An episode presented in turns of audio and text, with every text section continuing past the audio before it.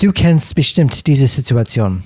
Du fürchtest dich davor, deinen Kalender zu öffnen, weil du weißt, dass du ein Meer von Meetings sehen wirst, von denen jedes einzelne eine zusätzliche Last auf deine Schultern legt und du hoffst, dass du die Energie hast, all diese Meetings durchzustehen.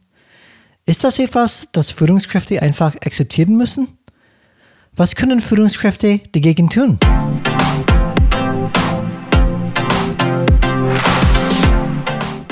Hallo alle Changemakers draußen, willkommen zu Changes Rad Podcast, wo wir jeden Mittwoch Impulse und Ideen zum Change Management geben.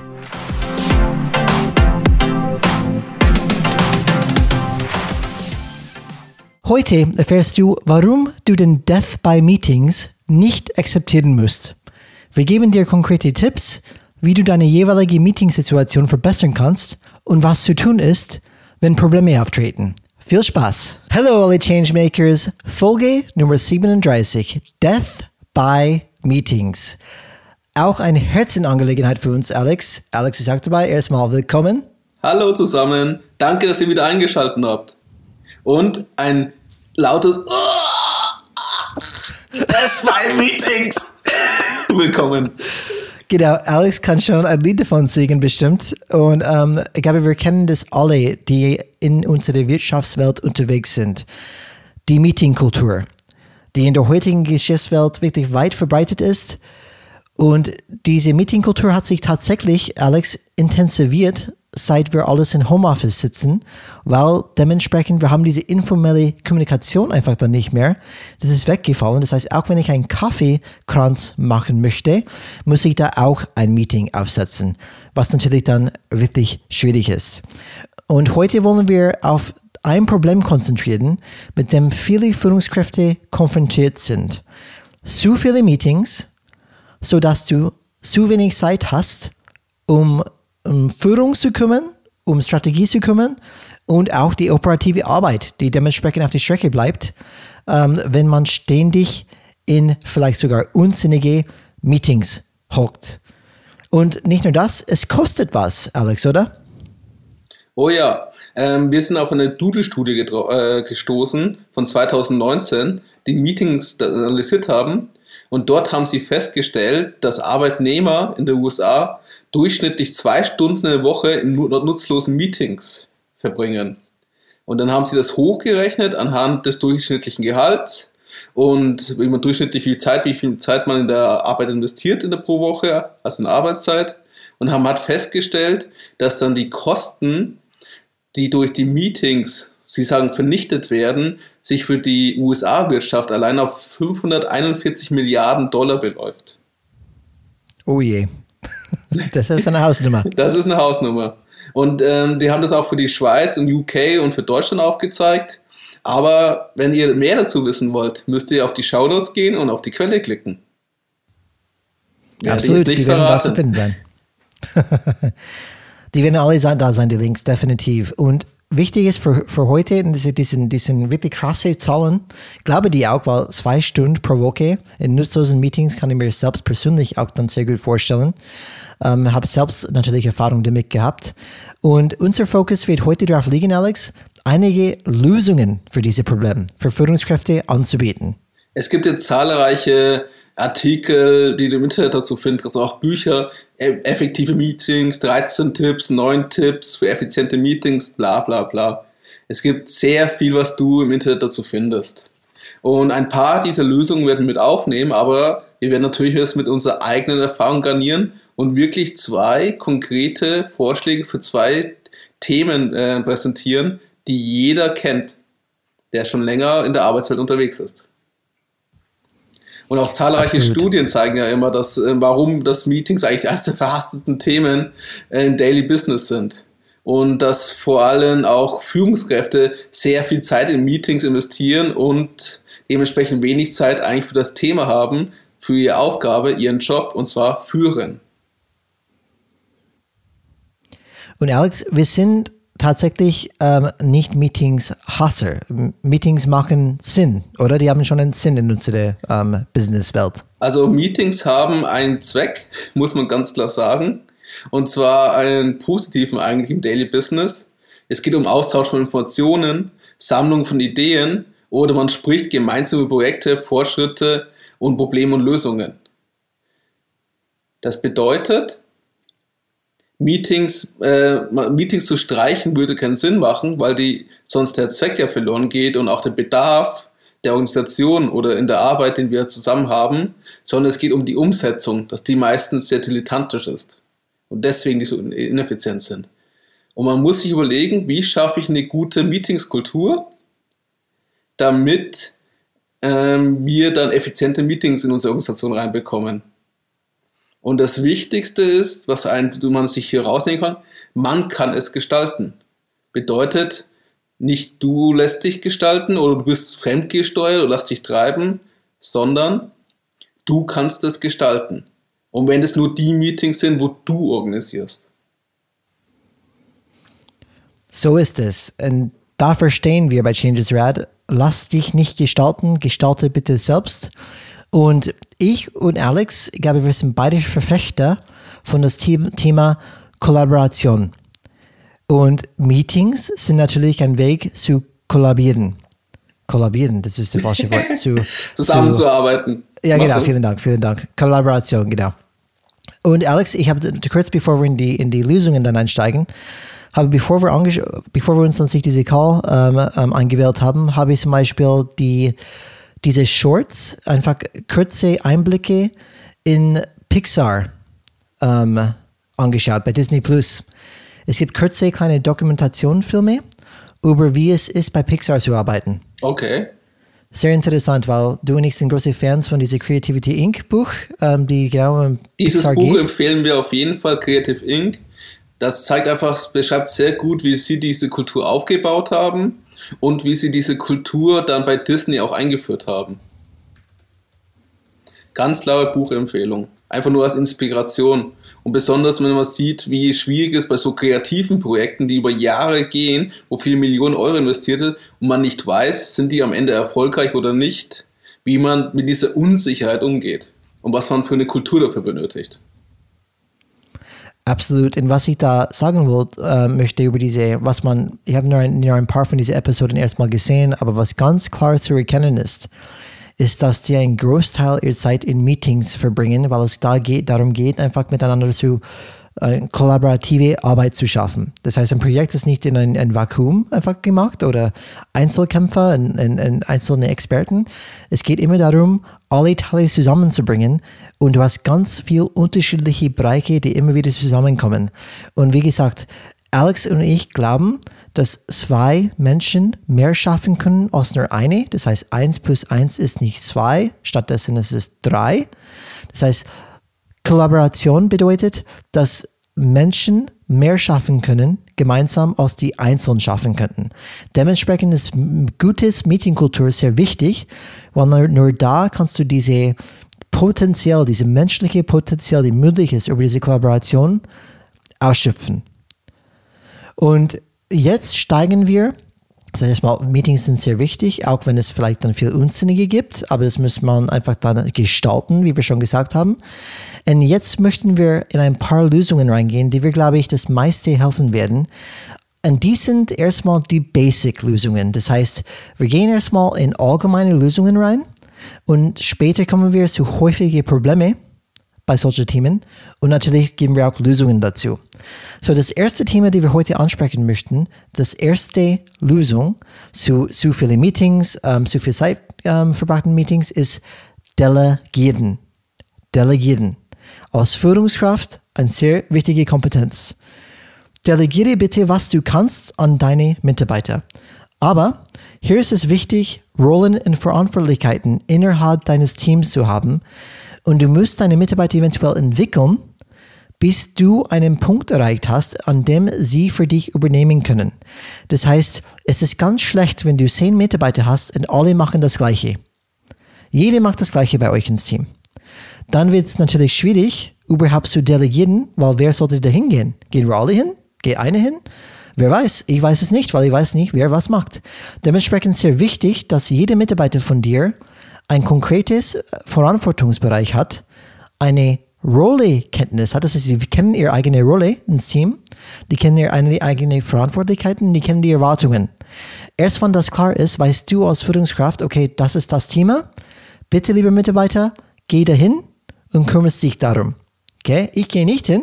Ich stehe dich für, für dich da, wenn du Fragen hast. Aber ich delegiere diese Aufgabe zu dir und bitte geh dorthin. So, hier ist es wichtig zu sagen, zu, zu hinzufügen. Bitte nicht alles delegieren als Führungskraft. Warum? Weil du hast deine persönliche Stakeholder. Du musst als Führungskraft sichtbar sein bei deinen Stakeholder, bei deinen Befürworter, bei deinen Chefs. Das heißt, wenn ich auf einmal entscheide, ich ziehe mich von allen Themen zurück und meine Mitarbeiter gehen zu jedem Termin, auch mein One-to-One mit meinem eigenen Chef, das ist natürlich ein Blödsinn, ähm, du musst trotzdem sichtbar sein. Aber es heißt dementsprechend nicht, dass du in alle Termine dabei sein musst. Aber die zum Beispiel, wo du ein, ein, ein, ein persönliche Note setzen kannst, wo es wichtig ist, zum Beispiel deine Führungskompetenz zu zeigen und was du dafür verantwortlich bist, die Führung von dieses Teams, ist wichtig, dass du diese Termine noch in Anspruch nimmst. Ja, was auch mal damit gemeint ist, dass du, wenn du delegierst, nicht die Aufgabe komplett abgibst, sondern das, also, das heißt, dass du dann nicht mehr greifbar bist für den Mitarbeiter. Hier, das ist eine Aufgabe. Am Ende des Jahres gucke ich dann nach, ist es was geworden oder nicht. Du musst trotzdem für deinen Mitarbeiter greifbar sein, falls er deinen Input benötigt oder einfach sich mit dir austauschen möchte, ob das der richtige Weg ist, die richtige Entscheidung. Und wenn es Konflikte gibt, dass du ihn dann dort auch unterstützen kannst, wenn es gewünscht wird. Absolut. Und ähm, wir haben in der Vergangenheit ein paar, vor kurzem, ich glaube sogar in unserer letzten Folge, ähm, Sachen, zum Beispiel, na, das wird nicht unsere letzte Folge, ist ein paar Folgen zurück. Wir haben zum Beispiel über Themen wie One-to-One -One oder Begleitungsgespräch gesprochen. In diesem Begleitungsgespräch oder diese One-to-One sind perfekte Möglichkeiten, mit den Mitarbeitern auszutauschen und zu fragen, bist du auf der richtigen Weg oder nicht? Hast du irgendwelche Hindernisse, wo ich dich unterstützen kann, zu lösen? Brauchst du irgendwelches Coaching in, in irgendeinem Bereich? Kommst du klar mit Moderation dieser Termine und so weiter? Ähm, so genau wie Alex sagt, es ist wichtig als Führungskraft immer zu begleiten.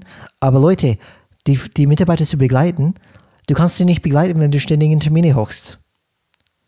Dementsprechend bitte einfach die Meetings delegieren, die zu delegieren sind, weil es liegt bei einem Verantwortungsbereich oder eine, eine, eine Rolle bei deinen Mitarbeitern. Und das ist das erste ganz klare Lösung. Wenn du zu wenig Zeit hast, dann du hast ein ganzes Team unter dich dann ich frage mich, warum bist, gehst du zu jedem Termin? Bitte delegiere diese Termine an deine Mitarbeiter, weil wie gesagt, jeder Mitarbeiter von dir sollte eine klare Rolle haben und wo du wirklich dann gebraucht bist, vielleicht in Richtung Entscheidungsthemen ähm, oder strategische Themen, ähm, bitte, das ist deine Aufgabe, geh dahin. Aber ansonsten lass es sein und bau ein System für dich auf, wo du immer wieder diese, diese Check-in-Zeit hast mit deinen Mitarbeitern, dass du A, die unter die Arme greifen kannst, wenn die es brauchen, B, die Richtung zeigen kannst, damit die immer wissen, okay, das ist mein Nordstern. Und C, keine Ahnung, C hat einfach gut angehört. Ich habe zwei Punkte gehabt. Finde ich gut. C, du bist keine Fachkraft mehr. Ah, danke, danke. Finde ich gut. Das bedeutet, deswegen musst du Sachen abgeben. Dein, du hast jetzt einen neuen Job und zwar du bist die Führungskraft in diesem Fall. Und das heißt, du gibst halt dementsprechend die Fachthemen an deine Mitarbeiter ab, für was die eingestellt sind. Und kümmerst dich um deinen Job und zwar um Führen. Aber auch allgemein, also wir haben das Delegieren-Thema jetzt aus Führungsperspektive gesprochen. Aber auch für die Fachleute, die Meetings für, ähm, organisieren, ist es wichtig, dass sie sich überlegen, was macht, wann macht es Sinn, dass ich daraus ein Meeting mache oder nicht. Aber dazu kommen wir gleich später. Erst haben wir noch einen anderen Punkt. Genau. Die, die zweite Punkt, das heißt, erste Punkt definitiv delegieren. Das muss man beherrschen als Führungskraft. Die zweite Punkt, die wir heute dann einfach dann wirklich dann als, als, als Tipp, als Impuls geben möchten, ist bitte stelle sicher, dass die Meetings, zu denen du gehst, einen Sinn ergeben. Das heißt, zum Beispiel, haben die Meetings eine Agenda? Weiß ich überhaupt, um was es geht? Ist deine Anwesenheit erforderlich? Das kannst du nur wissen, wenn es eine Agenda gibt, zum Beispiel.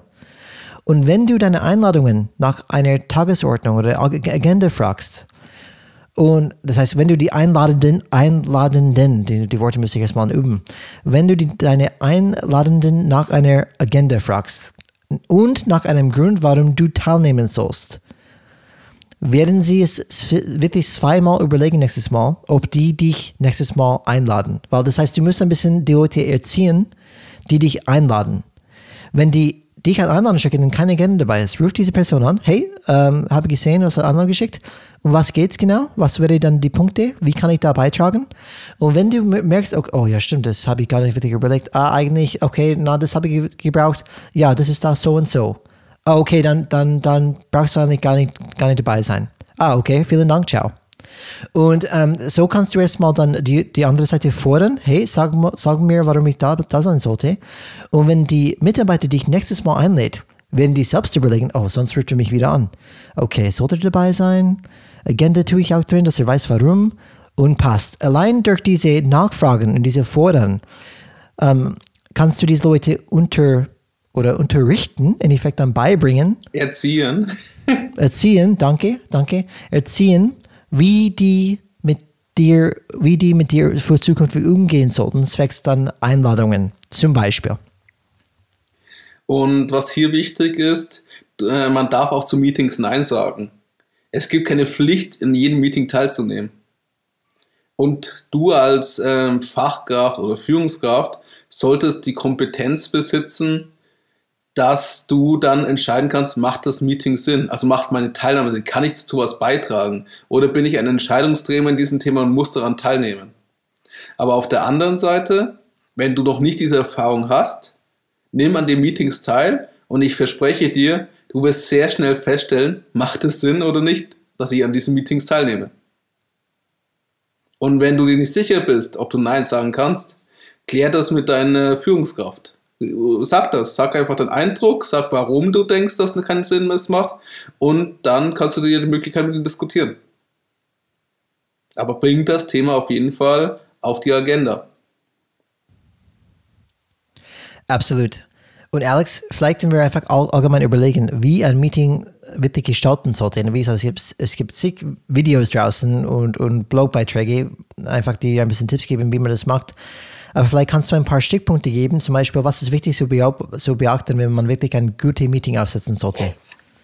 Sehr gerne. Ähm, also wie schon Brian schon gesagt hat und wie wir es vorher gesagt haben, es gibt sehr viele Bücher und Artikel im Internet, die zu dem Thema Meetings ausführlich erklären, wie du effiziente Meetings gestalten kannst. Ähm, was halt das große Problem ist, dass viele Meetings, wo man daran teilnimmt, man immer das Gefühl hat, man könnte die ohne Probleme ähm, ersatzlos streichen und es würde keinen fehlen. Was bedeutet das? Die Relevanz dieser Meetings sind für die tägliche Arbeit, fürs Daily Business, für die Personen, die daran teilnehmen, nicht so relevant auf einmal. Oder ähm, sie frustrieren ja auch, weil sie gezwungen sind, immer ihre Arbeitszeit dann zu unterbrechen und daran teilzunehmen, ohne irgendeinen Beitrag leisten zu können oder irgendeine effektive Information für sich rauszuholen, die dann ihre Arbeit äh, mit beeinflusst. Und deswegen ist es, gibt es verschiedene Themen und die Tipps. Und eins dieser Tipps, was jeder sicher schon mal gehört, ist das Thema Meetings pünktlich beginnen. Das ist ein Zeichen von Respekt, zumindest in der deutschen Kultur. Man muss auch bedenken, dass es ein Kulturding ist. Also manche Länder ist es normal, dass Meetings sich pünktlich beginnen und dass man die ersten fünf bis zehn Minuten für Smalltalk verwendet. Aber wenn das so ist, plant das bitte mit ein. Aber zumindest in der deutschsprachigen oder im Dachbereich sollten Meetings pünktlich beginnen. Und wenn jemand sich verspätet, ganz klar bewusst das auch kommentieren, um einen gewissen Leistungsdruck auf, äh, aufzubauen. Und ähm, wenn es Leute gibt, die zu spät kommen, trotzdem das Meeting pünktlich anfangen um einfach zu zeigen, hier, wir haben uns um diese Zeit vereinbart, wenn du nicht pünktlich kommst, dann äh, ist das ein negativer, dann hat es einen negativen Einfluss.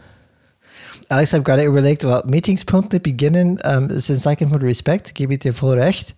Aber dann gibt es ganz viel Disrespect in Deutschland ähm, aktuell, weil ich kenne ähm, viele Meetings fangen einfach pünktlich nicht richtig an, ähm, mindestens in meiner Erfahrung nach.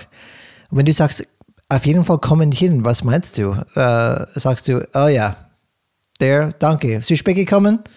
Äh, kein Respekt. Was sagst du einfach zu, zu jemand, wenn du meinst kommentieren?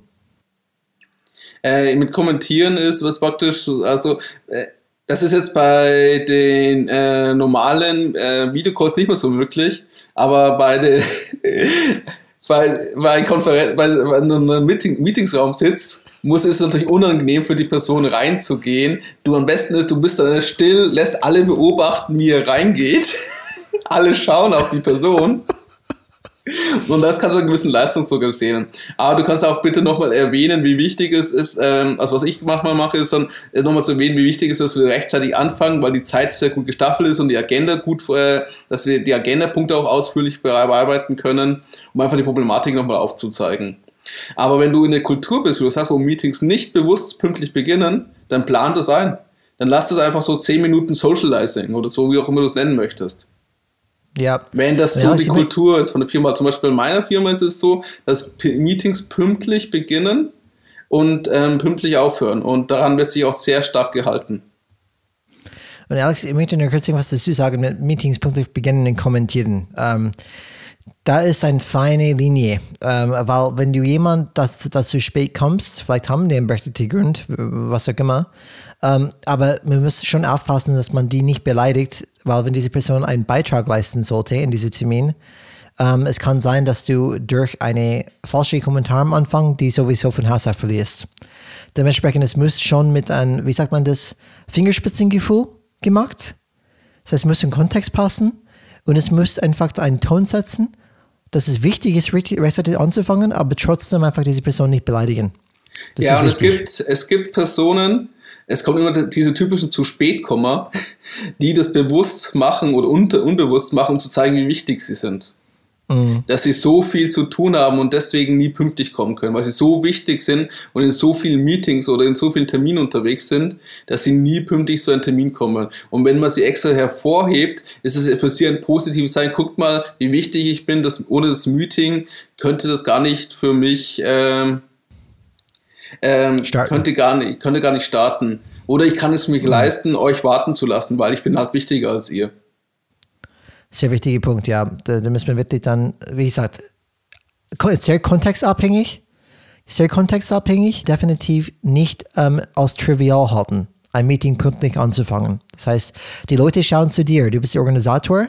Wenn du pünktlich anfängst jedes Mal, wird es schon eine Impression machen. Und wenn du erwartest, dass jeder da ist, wenn die jedes Mal denken, wenn Brian oder Alex einlädt, ich muss schauen, dass ich rechtzeitig da bin. Deswegen, der zweite Punkt ist hier, ähm, hat auch so Sicherheit, Meetingsregeln bestimmen. Entweder zum Team zusammen oder meistens kommt es auch von der Organisation schon solche Etiketten, solche Regeln und auf die dann dementsprechend kann man auch eskalieren lassen. Mhm. Es gibt zum Beispiel ganz klar, äh, jeder darf ausreden, ohne unterbrochen zu werden. In Meetings haben Smartphones nicht verloren bei, uns, was ich gerne in meinen Meetings mache, die ich organisiere, die Kamera muss an sein. Was, äh, das, was ich auch in Diskussion finde, ist, äh, wenn man nichts zu sagen hat, muss der Mute-Knopf an sein, um einfach die Nebengeräusche auszuschalten. Aber ich kenne äh, Personen, die darauf bestehen, dass der, nie das Mute aus ist, um einfach zu sehen, ob die Personen auch wirklich alle daran teilnehmen.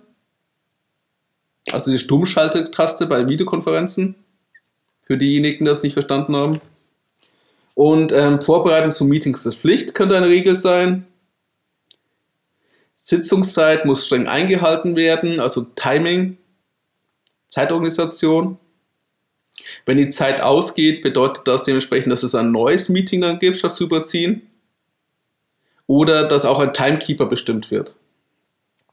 Oder auch ein, jeder muss die Möglichkeit haben, in einem Meeting ähm, sich zu Wort zu melden. Vorgesetzten darf widersprochen werden, lauter solche Sachen. Also das ist sehr individuell und das muss man für sich bestimmen. Aber es zeigt einfach, du hast eine klare Etikette. Das ist meistens entweder, wenn es noch nicht gibt, mach das mit deinem Team zusammen oder mach es mit den Leuten zusammen, mit denen du die Meetings hältst und kommuniziere das auch klar dann. Und dann kannst du anhand dieser Etikette oder diesen Regeln immer wieder darauf sagen, guck, wir haben uns darauf vereinbart, dass, dass unsere Meetingkultur so aussieht, dass das unsere Regeln so sind, um möglichst effektiv Meetings zu halten und nicht zu frustrieren, damit wir auch was erreichen. Bitte haltet euch daran. Und das, wir haben gesagt, wir bauen eine Meetingskultur auf. Und das heißt, es wird auch Zeit kosten. Und du musst immer wieder das praktisch mit denen trainieren und üben. Und wenn es halt äh, Fehler gibt, was ja ganz normal und menschlich ist, muss es halt zum Thema machen. Um zu zeigen, ich sage das nicht nur so, sondern wir ziehen das auch durch. Mhm. Genau, Konsequenz ist das sehr wichtig. Dann, was noch ein wichtiger Punkt ist, immer Agenda rechtzeitig vorbereiten. Also es gibt praktisch, dass es im Vorfeld Agendas gibt, also keine Meetings ohne Agenda und keine Meetings ohne, wo die Ziele geklärt sind. Was soll rauskommen aus den Meetings? Was ist der Wunsch? Warum wird dieses Meeting abgehalten? Und das im Vorfeld sollte am besten 48 Stunden per E-Mail nochmal zusätzlich an die Mitglieder, an die, an die Meetings-Teilnehmer versendet werden. Mhm. Das allein ist schon ein wichtiges Werkzeug. Was hier immer das Problem ist, es gibt ist, das haben wir auch schon, habe ich schon ein paar Mal erlebt, dass es Meetings mit Agenda gibt, aber die Agenda keine Rolle gespielt hat. In den Meetings dann. ja. Es gab, glaube ich, mal in einer Firma, wo ich gearbeitet habe, eine Agenda-Pflicht für Meetings. Hat aber trotzdem nichts geändert. Heißt auch dementsprechend, wenn du das Meeting dann startet, ähm, wenn du da du der Moderator bist oder Organisator, dass du dementsprechend auch begrüßt, die Agenda kurz nochmal besprichst und jeden Agendapunkt, was wollen wir heute schaffen und noch einmal vielleicht dann erklärst, das ist das Ziel des Meetings, folgende Ergebnisse sollen wir, möchten wir erreichen. Und je nachdem, wie, ob sie entweder offene Ergebnisse, weil du nicht weißt, was im Meeting rauskommt, oder eher klare Ziele, zum Beispiel Projekt XY braucht jetzt folgende Entscheidungen. Dann, ähm, was einen hilft, um überhaupt so festzustellen, to meet or not to meet, sage ich immer, ob Meetings Sinn machen, ein Gedankenexperiment. Und zwar macht es Sinn, äh, was würdest du machen, wenn es dieses Tool Meetings, also diese Konferenzen oder Besprechungen, Möglichkeit gar nicht geben würde? Gibt es Alternativen per E-Mail oder per Chat? Per, könntest du dich die Information einfach per ein Telefonat dir holen? Und wenn du allein durch diese Perspektive die überlegst, macht das Sinn, kannst du schon für dich ein Gefühl entwickeln, macht es Sinn, jetzt ein Meeting reinzuholen oder nicht? Weil wenn du auf einmal sagst, ach, ihr könnt doch die Information ganz einfach per E-Mail bekommen, warum musst du ein Meeting dann machen? Mhm. Finde ich ganz gut. Eine gute, gute, gute Frage, sich selbst zu stellen, bevor man wirklich ein Meeting an sich dann ausmacht. Dann, was halt noch immer Problematik bei vielen Meetings ist, es sind zu große Runden. Es ist besser, in kleinen Runden Meetings so abzuhalten, als in große Runden. Desto mehr Teilnehmer du hast, desto schwieriger wird es und desto länger werden diese Meetings. Mhm. Und es gibt, dann musst du vielleicht, was bedeutet das? Es muss halt zwei Arten von Teilnehmern geben. Und zwar die, die das sowas beitragen können zum Thema oder Entscheidungsträger sind. Und anhand dessen Kriterien machst du dann fest, wer an diese Meetings teilnimmt. Und Jeff Bezos ist bekannt ja dafür, für die zwei Regelpizza. Kennst du die? Ich kenne die schon, ja. Kannst du diese Jeff Bezos zwei Pizza-Regel für unsere Zuhörer erklären? Du als Amerikaner von einem Amerikaner zum anderen Amerikaner. ja, ähm, es bedeutet im Effekt, die Teamgröße oder die, die Runde-Größe sollte nicht Meetinggröße sollte nicht größer sein als die Anzahl von Menschen, die gebraucht werden, zwei Pizzas zu essen.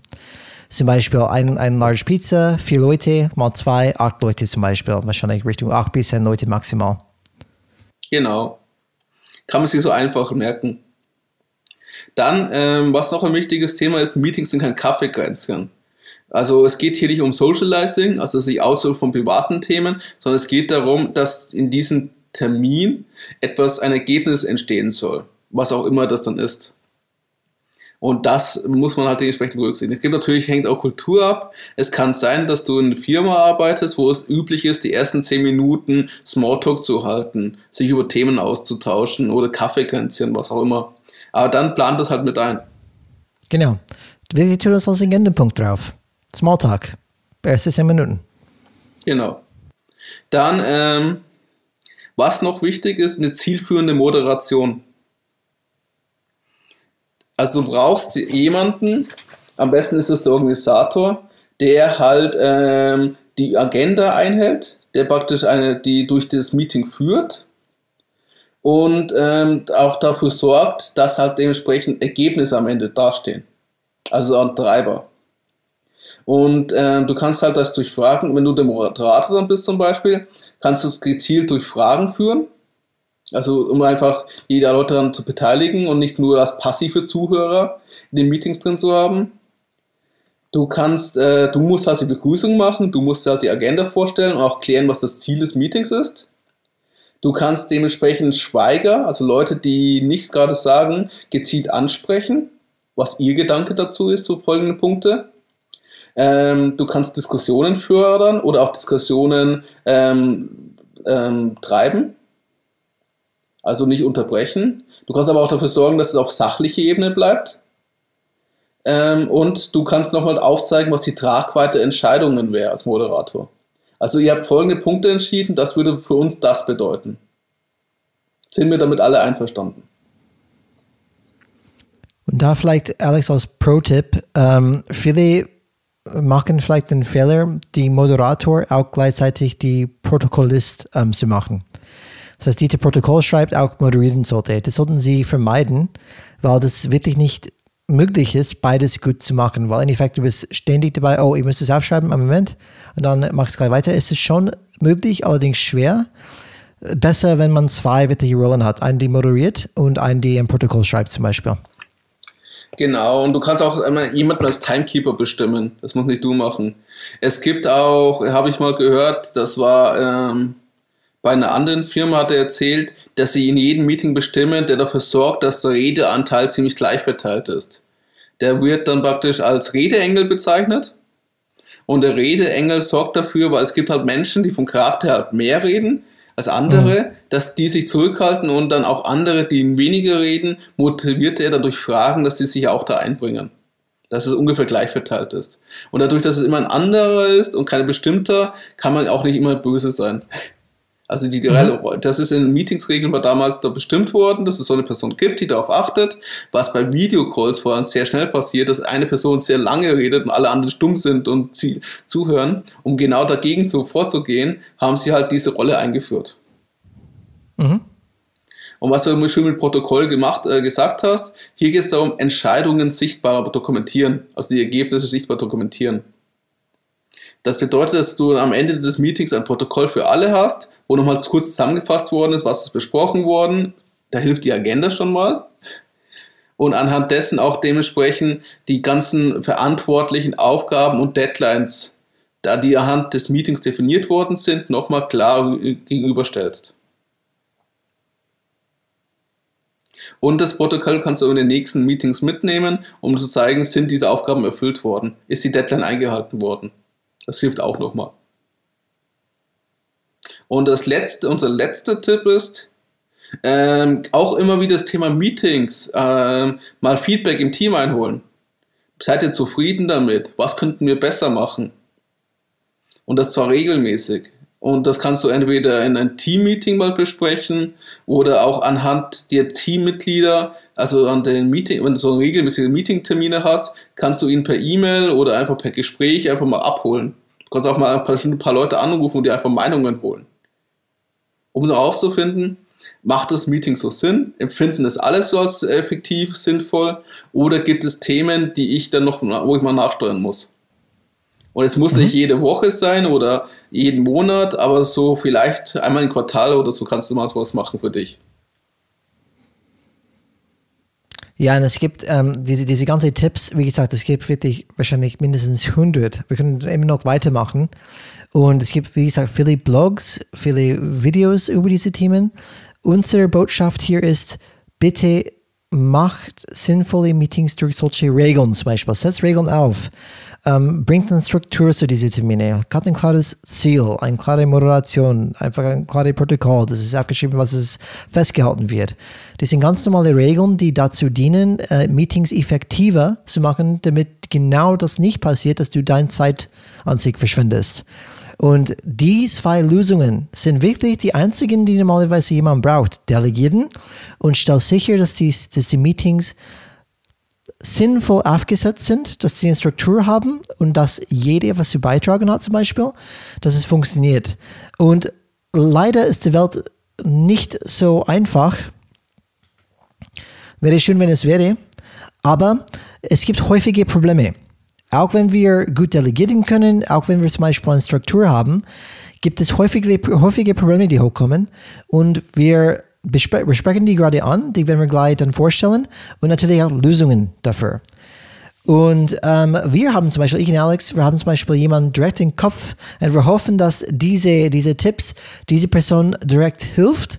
Ähm, ich bin gespannt, was diese Person drauf sagt. Schauen wir mal, ob die einfach dann hilfreich sind oder nicht. Das erste Thema, erstes Problem, die wir oft damit zu kämpfen haben, ist Fremdbestimmung, Fremdsteuerung. Das heißt zum Beispiel, ich bin ein Führungskraft, nehmen wir ein Beispiel, ich bin eine Führungskraft in einem Unternehmen und ein, mein Chef zum Beispiel stellt ganz viele Termine bei mir ein. Und ich bin dementsprechend fremdgesteuert von meinem Chef oder Chefin zum Beispiel. Ich sollte dann immer dabei sein und ich merke selbst, interessant, weil eigentlich die Hälfte von diesen Termine ähm, geht es um komplett irgendwas anderes. Ich muss nicht dabei sein. Warum sollte ich dann immer dabei sein? Aber meine Chef oder Chefin ähm, ist, ist es sehr wichtig für die, dass ich immer dabei sein, egal eigentlich, was mein Team ist oder nicht. Und vielleicht habe ich zum Beispiel noch nicht die Vertrauensbasis mit dieser Person geschafft, dass ich das vielleicht mit das traue, offensichtlich oder wirklich offen anzusprechen. Wie gesagt, unsere Philosophie ist, man muss diesen Austausch schaffen, damit man wirklich der Chef oder Chefin alles sagen kann und austauschen kann. Aber das ist nicht immer der Fall, dass es diese Vertrauensbasis gibt. Müssen wir erstmal aufbauen. Und unser erster Punkt hier ist, bei, bei Fremdsteuerung, ist bitte diese Opfermentalität zu vermeiden und irgendwie in die, in die, Gedenk, die Gedanke zu kommen, in diese Muster zu verfallen, dass du nichts tun kannst. Weil was wir da verstehen bei Changes Red, das stimmt nicht. Erinnere dich daran, dass es immer eine Antwort gibt auch wenn sie im Moment vielleicht nicht in deiner aktuellen Denkweise und deinem mentalen Rahmen liegt. Weshalb externe Impulse zum Beispiel so wichtig sind. Warum lesen wir Bücher? Warum hören wir Podcasts? Es bringt uns auf andere Ideen und Gedanken, die uns helfen, auf kreative Wege zu kommen, wie wir das Problem zum Beispiel dann lösen können. Und wenn zum Beispiel dein Chef verlangt, dass du an mehreren Meetings teilnimmst, von denen du das Gefühl hast, dass sie keinen Sinn machen, dann wäre das Erste, was du tun solltest, mit deinem Chef darüber zu sprechen. Und wenn du nicht das Maß an Vertrauen zu deinem Chef hast, das du gerne hättest, was ein solches Gespräch sehr schwierig macht natürlich, dann versuche mit deinem Chef zu reden und zu verstehen, was hinter dieser Forderung nach deiner Anwesenheit steckt. Welches Bedürfnis steckt hinter dieser Bitte? Und ich glaube nicht, dass es wahrscheinlich der Fall ist, hey, ähm, der Chef mag mein Gesicht, deswegen müsst du das immer sehen, jeden Tag in den Termin. Es liegt wahrscheinlich irgendein Bedürfnis dahinter. Und deine Aufgabe wäre, vielleicht statt direkt mit dieses Thema zu konfrontieren, ist einmal zu verstehen, was braucht eigentlich mein Chef hier? Warum sollte ich immer dabei sein? Liegt es da an Unsicherheit in, in, in, in meine Themen? Liegt es darum, dass vielleicht eine Frage hochkommt, die er nicht beantworten kann und es geht nicht in diese Kultur? Was, was, was liegt dahinter? Und wenn du zum Beispiel mehr verstehst, was ist hier die Bedürfnis von meinem Chef oder Chefin, dann kannst du das vielleicht sogar anders lösen als ein Meeting. Zum Beispiel, du könntest die Frage stellen, diese Gedankenexperiment, die Alex schon vorher gesagt hat, wenn es nicht möglich wäre, in einem Meeting das Thema zu lösen, wie würdest du es dann lösen? Dann vielleicht kannst du eine andere Idee haben, wie du dieses Bedürfnis von deinem Chefin oder Chef befriedigst. Das heißt, dass du rauskommst aus vielen dieser Termine, mindestens bis es so weit ist, dass du mit dieser Person direkt ansprechen kannst, diese Vertrauensbasis hast, dass du es direkt in Gespräch gehen kannst. Genau. ja, die Problematik ist, wenn du so fremdgesteuert dich fühlst, du, deine Arbeitszeit wird ja durch die Meetings immer mehr zerstückelt und du hast eigentlich keine richtige Zeit für deine Arbeit. Also du kannst dir mal vorstellen, wenn du so richtig im Flow bist, wie es so schön heißt, und gerade so ein, zwei Stunden dich gerade so ein richtig Thema einarbeitest und gerade das Gefühl hast, ich bin der Lösung sehr nahe. Also ich habe mich gerade dieses komplexes Thema richtig schön eingearbeitet. Ich habe eine schöne Excel oder was auch immer aufgebaut und ich komme jetzt immer mehr dieses Problematik hinterher. Und dann, oh, Mist, ich muss jetzt aufhören. Ich habe ein Meeting. Und wenn du Typische, nur noch Meetings, Problem, ja. Und wenn du Typisch. nur noch Meetings hast, dann hast du nicht mal in Zeit in Ruhe, sich in gewisse Themen einzuarbeiten oder auch die Zeit in Führung zu investieren, indem du One-on-One und was auch immer mit deinen Mitarbeitern führst. Weil einfach zu viel Zeit von dir in den anderen Meetings drauf geht. Und die Thematik ist immer, versuche herauszufinden, was steckt dahinter, wie Brian das richtig schon gesagt hat. Warum will dein Chef dir, dass du in diesen ganzen Meetings teilnimmst? Macht es immer Sinn oder macht es nicht Sinn? Und am Ende der Folge haben wir auch das Thema noch zum Thema Business Theater. Einen kleinen, kleinen, äh, kleinen Impuls dazu. Aber die meisten Themen und Meetings kann man auch anders regeln. Wichtigste ist für dich, du, du musst aus dieser Opfermentalität rauskommen und musst dir klar sein, ich habe die Möglichkeit zu gestalten. Und wenn du mit deinem Chef diskutierst, gibt es immer zwei Punkte, fehlendes Vertrauen oder es wird von der Kultur so gefordert. Also Statussymbolik. Und dann musst du überlegen, wie kann ich Alternativen anbieten, wo einerseits das Bedürfnis von meinem Vorgesetzten befriedigt wird, aber auf der anderen Seite ich trotzdem mehr Zeit für meine Meetings bekomme. Und allein durch diese Fragestellung kann man auf Ideen kommen. Es ist immer noch besser, als einfach Schicksal geben, in dieses sinnlosen Hamsterrad weiter zu laufen. Genau, so definitiv. Und Alex, vielleicht, ich, ich biete ein paar, äh, vielleicht, ich weiß nicht, ob es Ninja-Tactics ähm, sagen kann. ähm, so solche Themen. Wir können alles sagen, das ist unser Podcast. Wenn du Ninja-Tactics ja. sagen möchtest, dann sag Ninja-Tactics. Ein Ninja-Taktik ist zum Beispiel vielleicht dann zu verstehen, ähm, welche Mentoren hat dein Chef oder Chefin? Zum Beispiel, auf wem schaut dein Chef oder Chefin?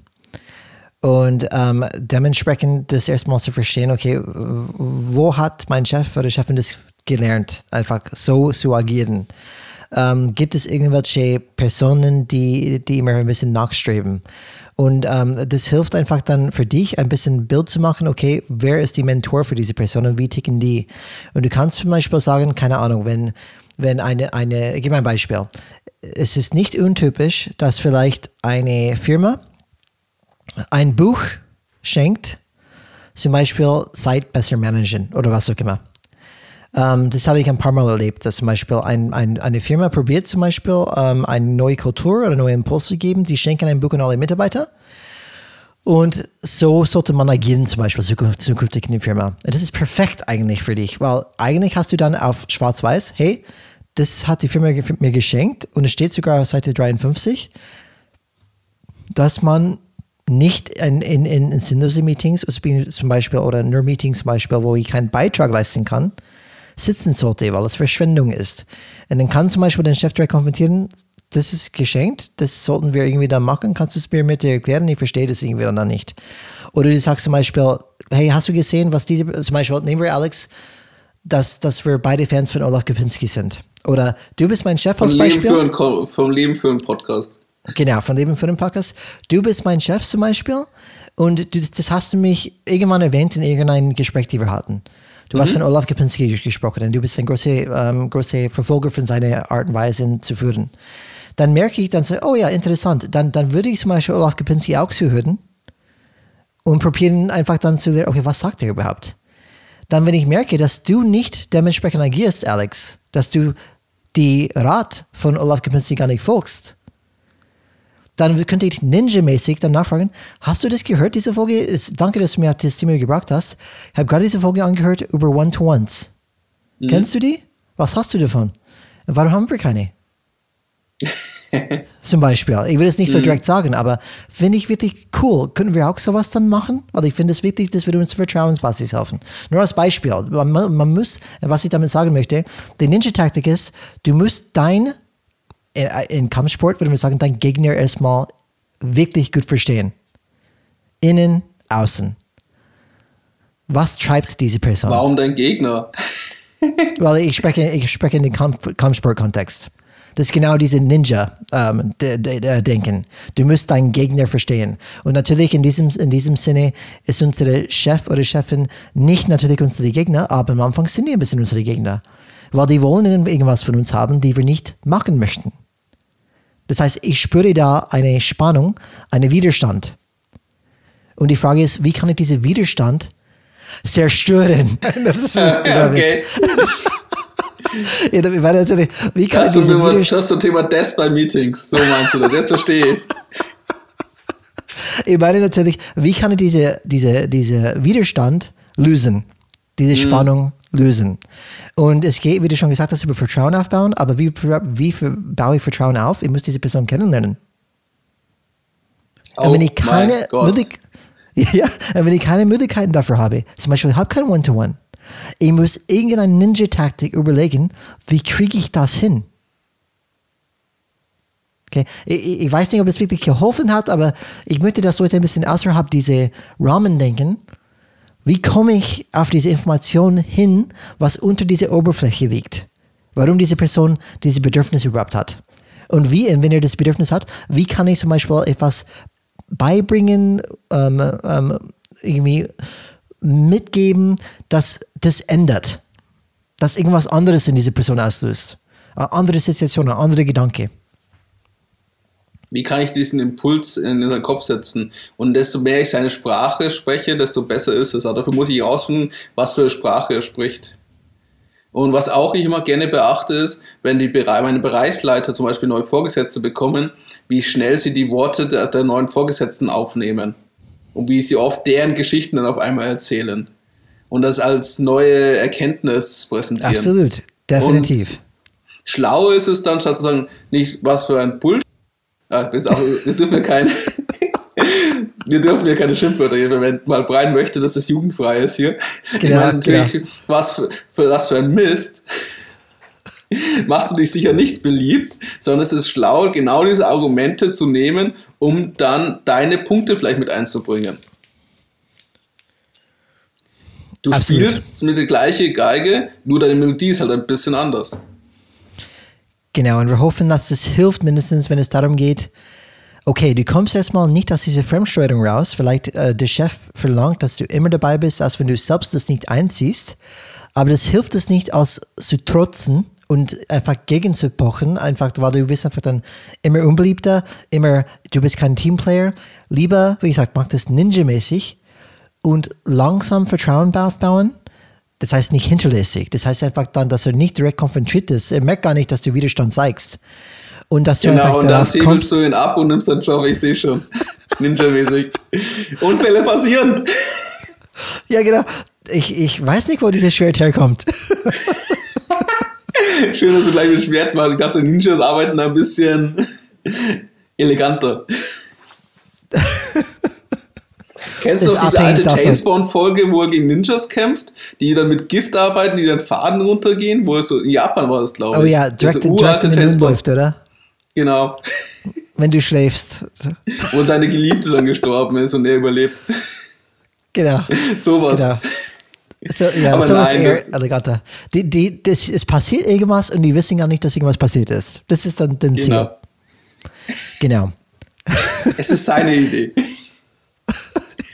Ja, genau, perfekt. Das ist seine Idee. Das, da gehen wir zurück zu Dale Carnegie und ähm, in Effekt diese How to Win Friends and Influence People. Das ist genau, einfach macht das Idee an ihre Idee, nicht nur unbedingt deine Idee. Und, ähm, aber es, das ist ein anderes Thema. Aber ein Buch gibt's, äh, ich tue es auch in die Show Notes, ist auch super. Zum Beispiel für solche ähm, Social Skills und auch wie man mit äh, unterschiedlichen Menschen umgehen kann und diese Vertrauen aufbauen kann. So, das ist das erste Thema. Fremdsteuerung, wir haben ein paar gute Tipps gegeben, wie man vielleicht dann mehr Selbststeuerung ähm, wirklich dann übernehmen kann ähm, und mehr weg von dieser Fremdsteuerung kommst.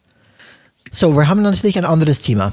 Und ähm, für mich ist es eine Selbstverständlichkeit, aber ich glaube, es gibt vielleicht dann schon viele Führungskräfte draußen, die noch nicht diesen Stand erreicht haben. Und das zweite Punkt ist ein häufiges Problem, ist, dass du zu viele Mitarbeiter und kein dazwischenliegendes Führungsteam hast. Ich zum Beispiel an unterschiedliche Seminare, und ich stehe auch dahinter, glaube, dass du nicht mehr als sieben Personen dein Team führen, direkt führen kannst. Manche würden argumentieren, geht bis zum zehn, okay. Ähm, für mich, das glaube ich eher nicht. Ich glaube, für mich ist ungefähr sieben die Grenze. Aber ja, auf jeden Fall sieben bis zehn sollte zum Beispiel definitiv das nicht übersteigen. Zum Beispiel, die dem, die, die menschliche Gehirn kann ungefähr sieben Objekte gleichzeitig betrachten.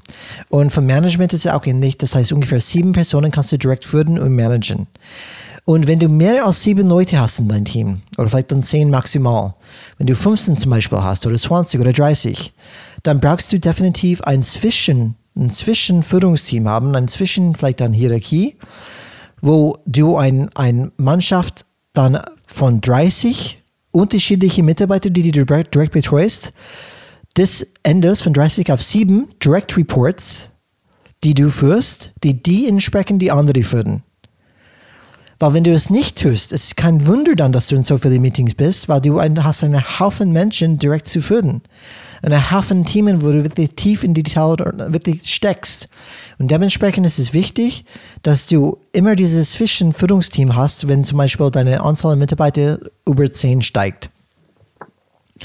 Wichtig für deinen Fokus, wichtig für, dein, für deine Führungsarbeit und dass du einfach die nicht versehrst durch zu viele Themen und zu viele Mitarbeiter. Und es ist wichtig für mich, dass wenn zum Beispiel passiert, weil ich glaube, ein typischer Fall ist, okay, du fängst an als Fachkraft. Du mhm. steigst zum Teamleiter. Dann als Teamleiter bist du immer noch sehr fachbezogen, wie du führst. Dann steigst du zu, zum Beispiel zu Gruppenleiter ähm, als Beispiel, wo es mehrere Themen zum Beispiel beinhaltet, wo du nicht mehr die Experte bist überall. Und dann, das bist du vielleicht bei sieben Leute. Dann steigst du auf einmal auf 15 Leute. Und vielleicht die sehen, ah, der Brian hat sich entwickelt und entwickelt, aber vielleicht erwarten alle 15 Mitarbeiter, dass die direkte Kontakt zu dir als Chef haben. Und da ist wichtig zu sagen als Mitarbeiter, wenn du aufsteigst, liebe Mitarbeiter, wir kennen uns schon lang, aber es ist wirklich bewiesen, dass man wirklich nur sieben Leute gleichzeitig wirklich führen kann oder direkt führen kann. Dementsprechend haben wir dieses Zwischenmanagement-Team zum Beispiel der, der, der Steven, der, der Kevin, ähm, der Shalinda oder, oder, keine Ahnung, wie die alle heißen. Okay? Die sollen zum Beispiel diese die zwischen. Hä? Die Claire? Die Claire? Ja, genau, die Claire. Diese gute. Ähm, die, die, dieses Zwischenführungsteam, die sind verantwortlich für euch zum Beispiel. Wenn ihr Probleme habt, gehen bitte zu die und nicht mehr zu mich. Es ist wichtig, das klar zu sagen zu den Mitarbeitern und warum du es dann so machst, warum du diese Team so aufstellst. Weil du vielleicht machst diese ganze Führungskräfte-Training mit, mit als, als Führungskraft, aber die Mitarbeiter bekommen das nie mit. Die verstehen nicht, warum du auf einmal nicht mehr mit die sprichst direkt. Und die übertreibe das. Natürlich sprichst du mit die in, in Smalltalk und, und bist da für die. Aber in Effekt direkte Führung machst du dann nicht mehr. Und es gibt vielleicht ähm, für ein Team, wo, so, vielleicht sagen wir es mal so, die ideale Situation ist, ist, dass du selbst steuern kannst. Das heißt, wenn du Führungskraft bist, deine Mannschaft wird immer größer, du hast mehr als 10 Leute, zum Beispiel 13, 15, 20 Leute, dann am besten Szenario ist, dass du selbst dein Führungsteam aufstellen kannst für dich. Das heißt, du kannst, okay, wir folgende Direct Reports haben, die werden Teamleiter sein. Punkt, funktioniert. Es gibt allerdings viele Fälle, wo du nicht diese Selbststeuerung hast, wo du es wirklich nicht direkt in der Hand hast. Ich mache dich sofort jetzt als Teamleiter. Da gibt es allerdings andere Möglichkeiten. Du kannst zum Beispiel, du, du kennst deine Mitarbeiter oder vielleicht wird es neu, musst du erstmal kennenlernen. Und wenn du deine Mitarbeiter ein bisschen kennst, dann weißt du, wer hat Potenzial dafür. Und darum geht es, hoffentlich hast du sowas wie ein Entwicklungsgespräch mit deinen Mitarbeitern. Du sprichst das Thema an. Hey, lieber Mitarbeiter, du hast ganz viel Potenzial. Ich merke, dass diese folgende Stärken hast du. Das machst du ganz gut. Punkt A bis zum Beispiel D machst ganz gut. Und ich sehe dich als zukünftige Führungskraft bei uns in der Abteilung. Und dementsprechend möchte ich, dass du Mitarbeiter A, B, C ein bisschen ähm, mit dir siehst. Die sollten dich unterstützen und diese folgenden Themen mit dir ähm, vorantreiben. Und du bist hier als Führungskraft ohne vorgesetzte Funktion. Und ich möchte, dass du auf diese Fahrt entwickelst. Und normalerweise dient es als genug Motivation für diese Person. Hey, das ist eine Perspektive für mich, das müsst ihr aufzeigen. Da kann ich irgendwas dann leisten, reißen. Und ähm, das gibst du zum Beispiel, und das kannst du schon selbst steuern. Da brauchst du nie mit niemand irgendwie dann abstimmen oder, oder äh, absprechen. Es hilft natürlich, wenn du mit der Führungskraft das ausmachst, aber das solltest du definitiv selbst in der Hand haben, das Thema selbst zu steuern. Ähm, und natürlich hilft es immer, dass du dein eigener Chef sagst, hey, diese Personen, die sind für mich die potenzielle Führungskräfte bei mir. Und ähm, immer einfach berichten, was du tust, deine Ressourcen zu managen und deine Ziele zu erreichen. Und das ist immer ein gutes Bild an deinen Chef natürlich. Hey, der hat das Bereich im Griff. Er versteht wirklich, was Führungskraft heißt und wie man das zum Beispiel zu gestalten ist. Und wenn du das magst, natürlich, zum Beispiel, wenn ich das machen würde, ich sage, ich sehe eine Person als Führungskraft ohne vorgesetzte Funktion, das heißt, er sollte das Team vorantreiben, dann schaue ich ein paar andere Leute, okay, wer würde zu diesem Team passen?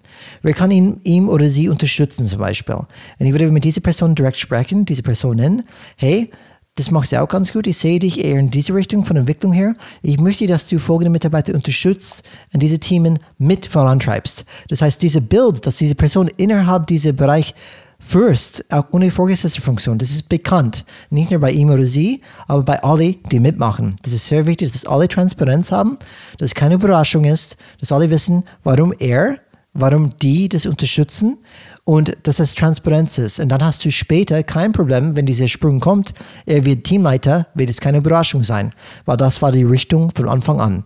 Aber es ist sehr wichtig, dass du einfach diese Zwischenführungsmannschaft schaffst, wenn du mehr als zehn Mitarbeiter hast. Was ist praktisch dein Vorschlag, dass du, ähm, wie du am Anfang gesagt hast, delegierst und du baust dann eine Zwischenebene nochmal auf, um die Anzahl der Personen, die du direkt führst, äh, zu reduzieren. Aber das ist ja, eine, was du auch gesagt hast, es ist ein Entwicklungsprozess, das heißt, es ist keine kurzfristige Lösung, sondern eine mittelfristige Lösung.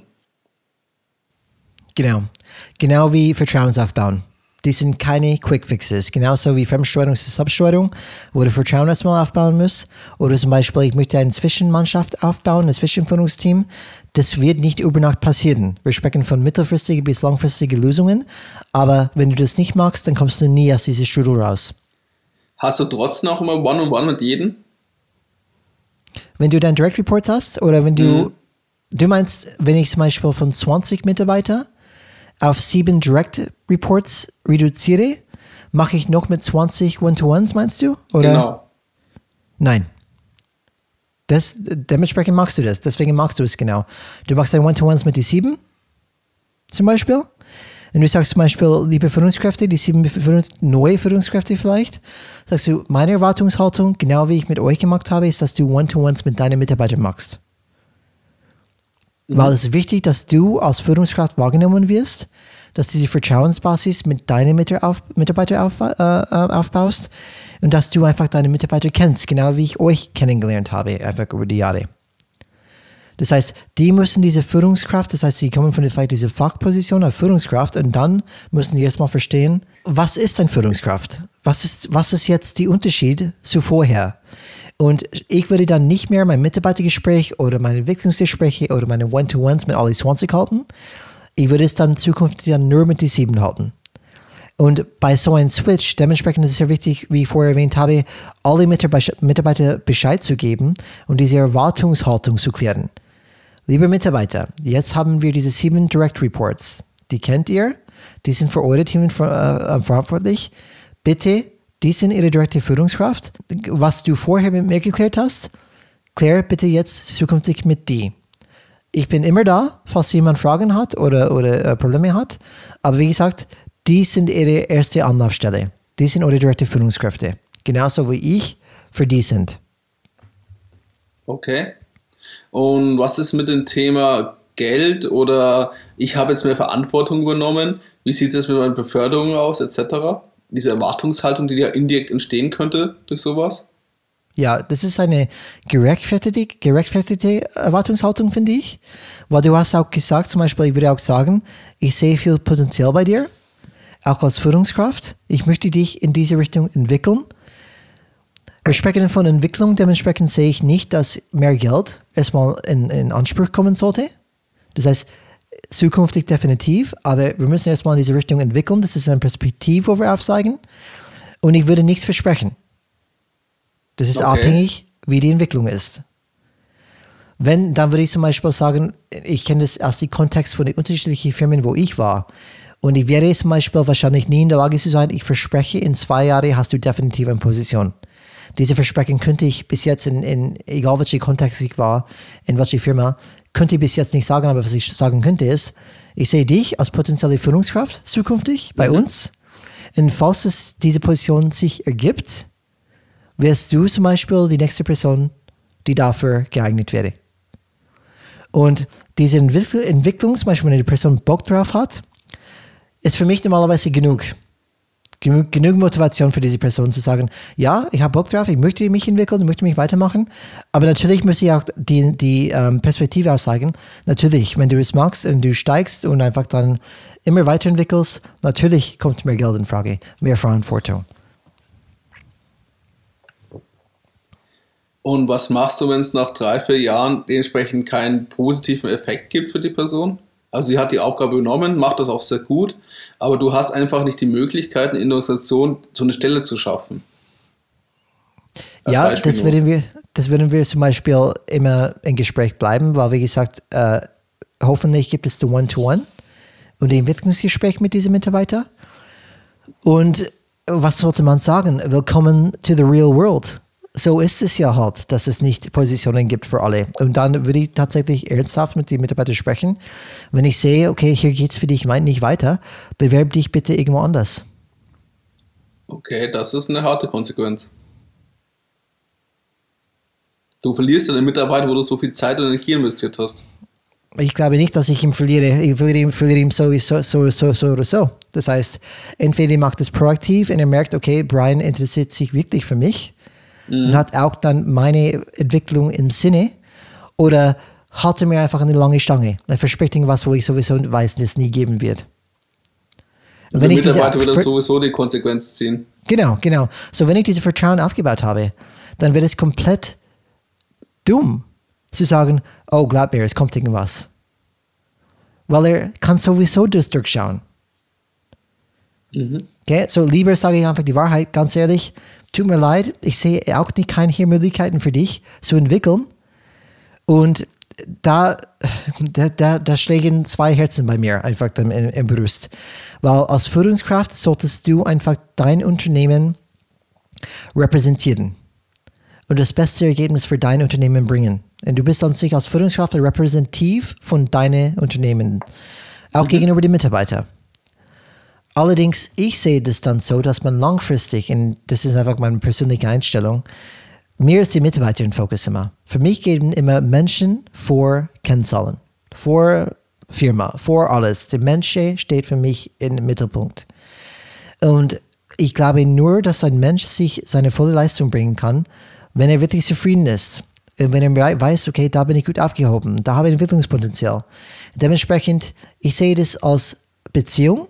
Manche Beziehungen sind langfristig, manche sind sehr kurzfristig, manche sind mittelfristig, aber alles hat ein Ende. Es gibt keine permanente Beziehung. Wenn es die gibt, das ist sehr selten. Vielleicht schaffen wir das, Alex, aber nur weil wir Kumpels sind, wir, wir haben gesehen, wir bleiben wahrscheinlich nie in die gleiche Firma gemeinsam für immer. Und auch wenn du in die gleiche Firma bist, in das gleiche Team, das wäre einfach ein bisschen naiv zu glauben, dass euch beiden die nächsten 40 Jahre in diesem Team bleiben. Mhm. Das heißt, man sollte schon einfach dann immer denken, okay, ich, ich habe diese Person entwickelt, schade für die Firma, dass die Firma nicht in der Lage war, eine Position zu finden für ihn. Du hast es genug platziert bei den Führungskräften zum Beispiel. Ich hätte es bestimmt genug gemacht. Immer wieder, schau mal hier, wenn wir nicht irgendwas machen für diese Mitarbeiter, verlieren, verlieren wir ihn. Aber irgendwann ist die Konsequenz da. Sag ich, tut mir leid, gibt es wirklich nichts. Ich muss dich loslassen. Du kannst entweder bleiben, und ich tue mein Bestes, weiterhin für dich zu kämpfen, oder du suchst selbst etwas für deinen eigenen Weg. Wichtig ist für mich, dass, dass wir eine ehrliche Beziehung zueinander haben. Weil nur so bleibt man dann diese Vertrauensbasis erhalten und bleiben wir gemeinsam in, in Team wirklich. Wir, wir sprechen ehrlich miteinander und erreichen wir trotzdem miteinander ähm, etwas. Aber die Macht einer Führungskraft ist auch begrenzt. Und dann entscheidest du, lügst du den Mitarbeiter an, zerstörst, was du über die letzten fünf Jahre gebaut hast mit Vertrauen, oder erzählst du einfach wie ein Erwachsener, was los ist. Starke Worte. Oh ja. Antwortest jetzt deine Frage, Alex, oder? Es beantwortet meine Frage, falls ihr auch noch Fragen dazu haben solltet oder auch Meinungen, Kritik, Ergänzungen zu Brians starken Punkt, könnt ihr uns immer erreichen per E-Mail an kontakt at changesrad.de oder uns einfach auf LinkedIn suchen. Also mich findet man. Brian weiß ich nicht, ob man ihn findet. er ist auf jeden Fall da, aber ja. angeblich nicht so leicht zu finden. Vielleicht sage mal den Namen. Mein Name, mein Name heißt B-R-I-A-N. Und in Deutschland ist es offen wie Brain geschrieben, B-R-A-I-N. Aber glaub mir, das ist B-R-I-A-N. Ich müsste damals, damals Alex. Brain ist doch die Maus, die die Welt erobern möchte. Ja, genau, genau. Du kennst die Geschichte wahrscheinlich, aber ich kann mich erinnern, bei meinem Verlobungsring Ähm, ich habe meinen Namen ähm, eingravieren lassen von meiner Frau natürlich. Und die haben es dreimal falsch ein, ein, eingemacht. Drei, dreimal. Dreimal. Und beim zweiten Mal habe ich gesagt, du hast den Namen Brian falsch, buchstabiert. Dann sagt sie, nee. Ich sage, wie bitte? Es ist mein Name. Ich glaube schon, dass ich weiß, wie ich meinen Namen buchstabiere. Ich sage, na, so sagst du es nicht. Ich sage, oh. Aber es ist ein anderes Thema, anderes Thema. Ähm, Alex, wir steigen gleich in einen von unseren Lieblings Lieblingsthemen rein, oder? Ähm, Diskussionspunkt. Der dritte Impuls ist praktisch hier, ist nochmal ähm, nach praktisch zwei wertvollen Tipps, hoffe ich, also zwei wertvollen Impulsen, die mal einfach hoffentlich euch Zuhörer und Zuhörerinnen eine andere Perspektive geben, möchten wir als letztes natürlich, wir reden ja nicht von der idealen Welt, sondern wir reden von der Realität. Und es gibt sogenannte, ich nenne es immer politische Meetings, wo es keine Entscheidungen gibt. Aber man trotzdem gezwungen ist, aufgrund des Rahmens daran teilzunehmen. Und sie sind meistens, also das ist zumindest meine Meinung, Zeichen für mangelndes Vertrauen in der Organisation und ähm, auch gerne, was du Brian sagst, Business Theater, ich sage immer Statustheater wo das jedes Fürstentum in Gedanken, Fürstentum, sich gut präsentieren kann und sagen kann, toll, wie wichtig ich bin. Was mache ich dann, wenn ich an solchen Terminen teilnehmen muss? Weil da helfen unsere Tipps ja anscheinend dann nicht. Mhm. Ich habe Jahre geraucht, dahin zu kommen, ähm, was ich jetzt beantworten werde. Und ich glaube, du auch, Alex. Ich glaube, das ist ein Thema, die wir äh, ich kann es mindestens für mich sprechen, lang nicht verstanden habe. Und das würde ich nie mitmachen und bla bla bla. Im Endeffekt, wie gesagt, sehr abschauend oder wie gesagt dann runterschauend drauf geguckt habe, gesagt, puh, so, so, ein, so ein Kram, sowas mache ich nie mit. Ähm, mittlerweile äh, bin ich auf folgenden Punkt, diese politischen Meetings und diese Entscheidungen und so weiter, die sind einfach Teil des Spiels ähm, wenn es sowas gibt bei euch im Unternehmen und es etabliert ist und das ist einfach ein Teil von deiner täglichen Arbeit als Führungskraft, dann gilt es für mich folgendes. Wenn du mitspielen möchtest, dann müsst du das Spiel kennen und auch mitspielen. Ähm, ich, es ist für mich ähnlich wie ein, ein, ähm, ein Fußballspiel. Ich kann entweder mitspielen nach den Regeln und ich kann mich jammern, wie ich möchte, aber das ändert die Regeln nicht entweder ich halte meinen Mund und spiele einfach mit, so gut wie ich kann, mit den Regeln, die ich vorgesetzt bekommen habe, oder ich verlasse das Spiel. Aber darüber einfach zu jammern auf dem Feld bringt niemand was. Und nicht mitzumachen bringt es auch nicht was, weil dann habe ich überhaupt keinen Einfluss. Das heißt, ich habe schon die Möglichkeit, Einfluss zu bringen, aber erstmal, wenn ich die Regeln kenne, wenn ich mitspielen kann und wenn die Leute, die auf diese Etage mich erstmal vertrauen der ist einer von uns. Der macht's mit. Und es hört sich komisch an, aber wie gesagt, entweder ich spiele mit, und das ist meine persönliche ähm, Entscheidung und Vorgehensweise. Ich entscheide natürlich einfach, welches Spielfeld ich spiele. Entweder ich sehe, was da passiert und sage, okay, das ist mir wert, hier einen Beitrag zu mindestens probieren zu, zu leisten, dann spiele ich diese Regeln mit. Oder ich sage, nee, das ist mir doch ein bisschen zu blöd, dieses Spiel ich verlasse dieses System. Aber für mich, wenn das Kultur ist, in politischen Meetings ohne Entscheidungen Zeichen für mangelndes Vertrauen ins Statustheater und Businesstheater gibt, gerne. Ich mache gerne mit. Weil das meine Aufgabe ist dort. Mitzumachen, mitzuspielen. Und langsam über die Zeit meine eigene Note, meinen eigenen Beitrag zu, zu liefern. Und hoffentlich das System ein bisschen in die Richtung steuern kann, wo ich zum Beispiel sehe. Wie siehst du das? Ja, die Thematik ist, wie du sagst, will ich mitspielen? Also will ich die Möglichkeit haben, in den, äh, den Karriereweg dann zu gehen? Heißt, ich muss, ich muss in dieser, das, dieser, dieses Business-Theater mitspielen oder will ich nicht? Das ist eine legitime Entscheidung. Es hängt natürlich von der Organisation aus, ab, aber in der meistens Organisation, die zumindest wir kennen, ist es so, dass es Teil des Spiels ist. Und wenn ich da aktiv mich nach oben sichtbar machen möchte, muss ich Teil des Spiels werden. Ich kann natürlich mir mein Leben leichter machen, und nicht dieses Spiel spielen, das System verlassen, wie du sagst, muss aber auch wissen, die Konsequenz ist, ich werde wahrscheinlich in diesem Bereich nie aufsteigen, weil ich da nicht einfach sichtbar bin. Und was auch für dich vielleicht hilfreich ist, wenn du bei diesem Business-Theater mitmachst, dass du auch siehst, was eigentlich oben was für Themen sind, welche Silos es gibt, welche Gedanken, welche Diskussionen und wer sich wie darstellt, was natürlich auch wieder nützliches Wissen sein kann, um deine Themen voranzutreiben. Ich verstehe natürlich jeden, der sagt, meine Zeit ist zu kostbar dafür und ich möchte nicht dieses, wie nennen wir das, ähm, ich glaube, das, das noch netteste Wort dafür ist sinnlos. Sinnlose, sinnlos meine Zeit dafür investieren. Oder auch diese, wie nennt man, Eitelkeitpflege miterleben und auch noch am besten supporten, wo dann du gewisse Leute siehst, die einfach mit allen Mitteln versuchen, sich positiv dort oben einzuschmeicheln es ist echt schwer, die richtigen Worte zu finden, ohne negative Schimpfwörter zu nutzen. ähm, aber das muss dir auch bewusst sein, das ist halt die obere Bühne. Und du entscheidest, gehe ich auf diese Bühne oder nicht. Und wenn ich auf diese Bühne gehe, bist du sichtbar. Und dann kannst du sagen, bin ich dann, werde ich als Querulant oder als Lösungsbringer wahrgenommen. Und je nachdem hilft es dir ich verlange nicht von dir, dass du dich verstellst oder dass du dementsprechend nur noch nette, schmeichelnde Worte nach oben kommunizierst und sagst, die Welt ist toll, so wie sie ist. Es gibt keine Probleme.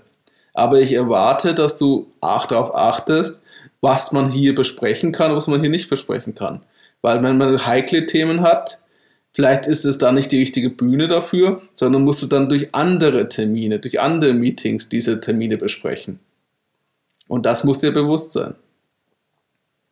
Und dann kann es hilfreich sein, dass du später eine positive Reputation im Unternehmen hast, die dann auch deinen Karriereweg fördert.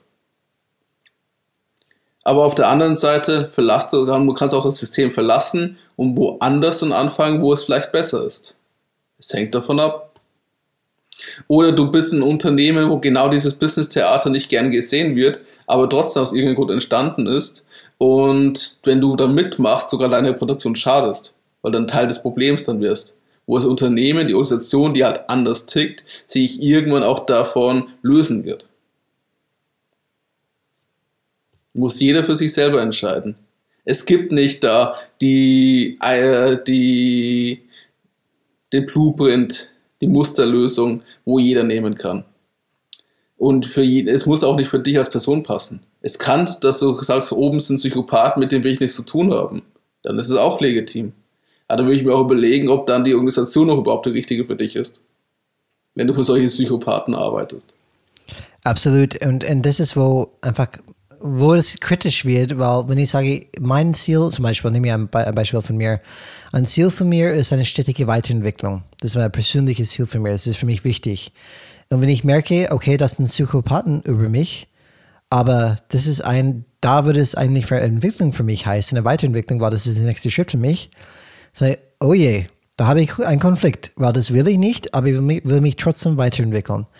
Und da möchte ich einen kurzen Tipp geben, äh, Buchtipp äh, an die Sony Radats. Ähm, ich bin mit dieses Buch ziemlich gut vorangekommen. Das heißt einfach beraten.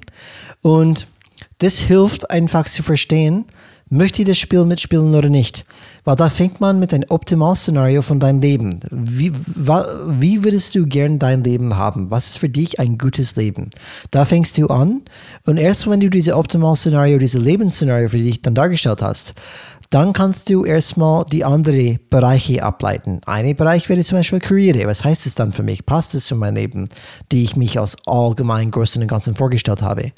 Um, ähm, Bottom-up ist schwierig, Top-down geht es besser, laut die Sony Radars. Und ich kann das bis jetzt erstmal ganz gut bestätigen. Das heißt, das ist ein Buch, wo wir vorschlagen können, wenn man nicht weiß, möchte ich das mitmachen oder nicht. Weil da müsste man ein bisschen rauszoomen und sagen, okay, was will ich allgemein von meinem Leben?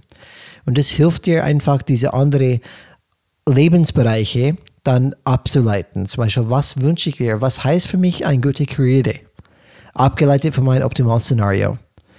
Ähm, und das ist dann erstmal wichtig, mit diesen Themen ähm, zu beschäftigen, weil glaub mir, später, wenn du keine Gedanken gemacht hast über, über dein Leben, wo du hin möchtest, dann kommt irgendwann die Frage, wenn du einen guten Job machst, Brian, möchtest du aufsteigen? Sagst, ja klar, warum nicht? Was soll ich sonst tun? Und gehst du und dann bist du auf einem Weg, oh, das gefällt mir gar nicht, das sind irgendwie alle Psychopathen, aber ich kann keinen anderen Weg. Und irgendwann findest du oder wirst du selbst feststellen, hey, die gestalten mein Leben. Ich gestalte nicht selbst mein Leben. Ähm, weil ich habe keine proaktive Gedanken gemacht, wo möchte ich überhaupt hin und passt es mir überhaupt. Deswegen diese Fragen sind sehr wichtig, aber kannst du nur beantworten, wenn du mit das Thema Selbstreflexion beschäftigt hast und dein Leben auf 10.000 Fuß Ebene betrachtet hast, was möchte ich überhaupt von meinem Leben? Die Vogelperspektive.